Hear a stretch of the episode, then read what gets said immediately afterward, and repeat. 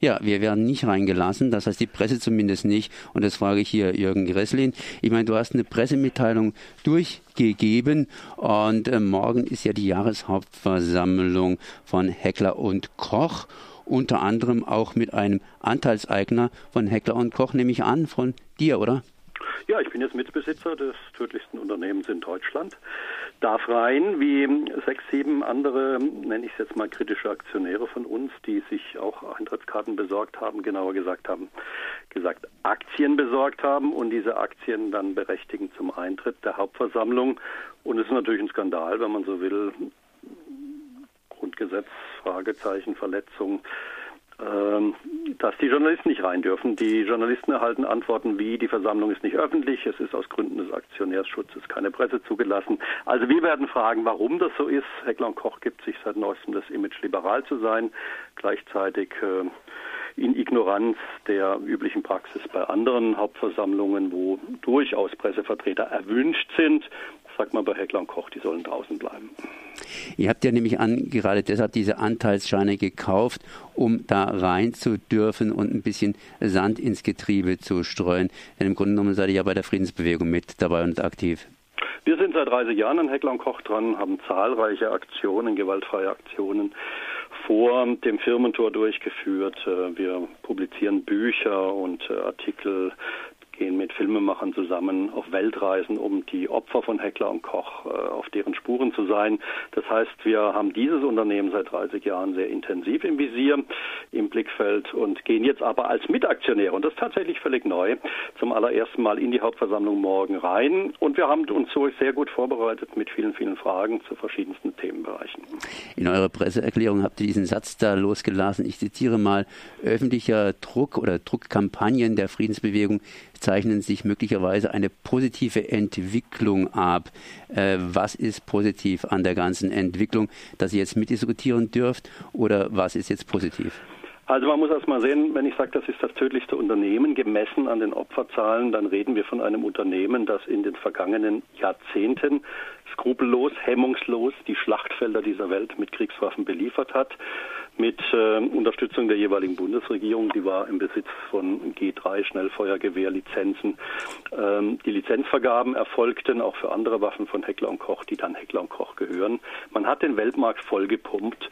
Man schätzt, dass allein vom G3-Gewehr von Heckler und Koch 15 Millionen Gewehre im Umlauf sind und mit diesen Waffen getötet, gemordet wird bis zum heutigen Tag.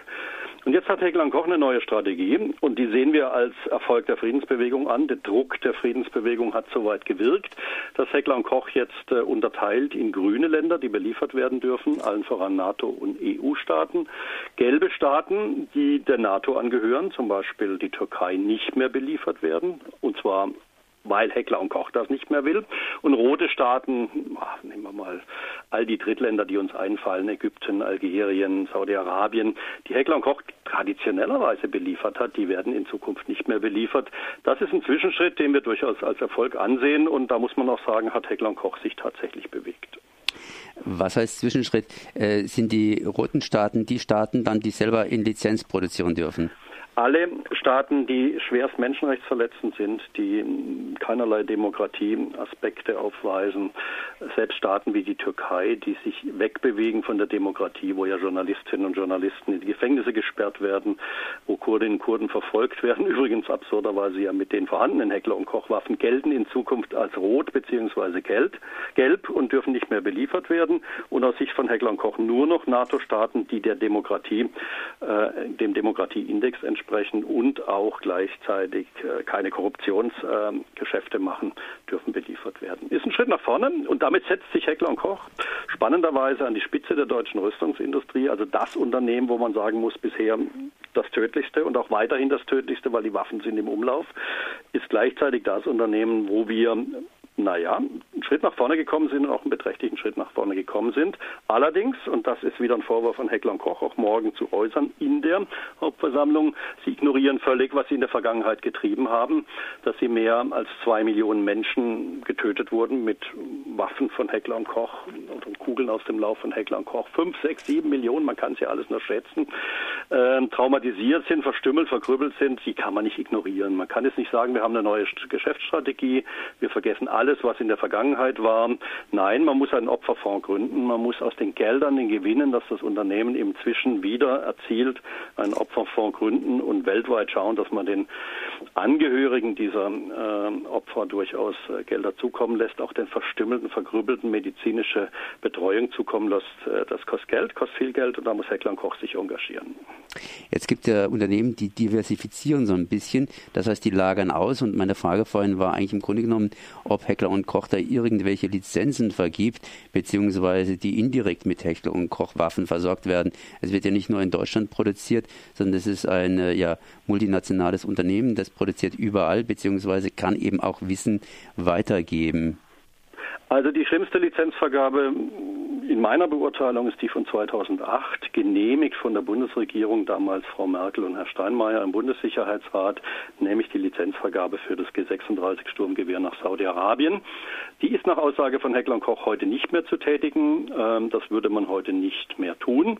Was läuft, ist zum Beispiel äh, jetzt kommend die Investition von 23 Millionen Dollar für ein eigenes Pistolenwerk in Columbus in den USA. Da sagt Heckler Koch, das sei rein zivil und wir werden das sehr genau beobachten, ob das wirklich Waffen für den Anführungszeichen zivilen sind, also keine Polizeiwaffen, keine Militärwaffen.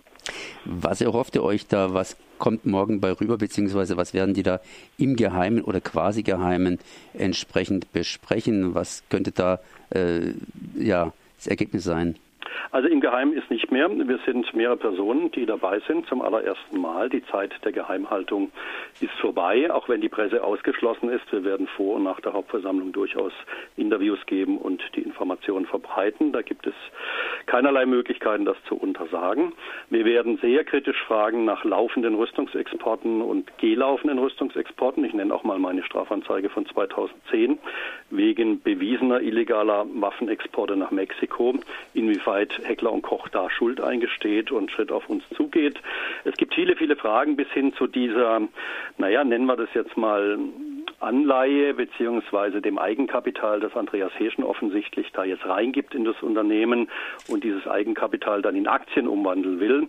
Da läuft doch einiges sehr fraglich. Für mein Empfinden ist es eine ganz große fragliche Sache, wenn da nicht der normale Aktienkurs gezahlt werden soll, sondern ein vergünstigster Aktienkurs.